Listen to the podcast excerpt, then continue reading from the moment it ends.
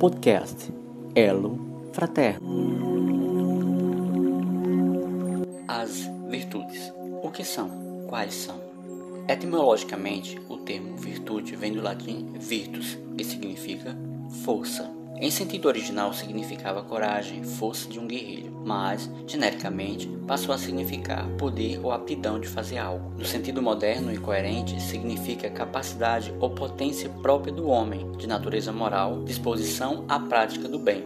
O conceito de virtude consiste em 1. Um, intenção de fazer o bem. 2. Desinteresse pessoal. 3. Capacidade ou potência moral. Todo segredo da perfeição, da felicidade, está na conscientização progressiva das potências divinas que nos habitam e, espontaneamente, passaremos a um domínio sobre nós mesmos. A perfeição consiste na conscientização das nossas potencialidades.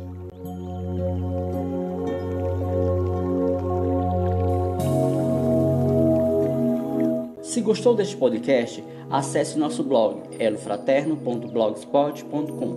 Lá você encontrará mais informações sobre este tema.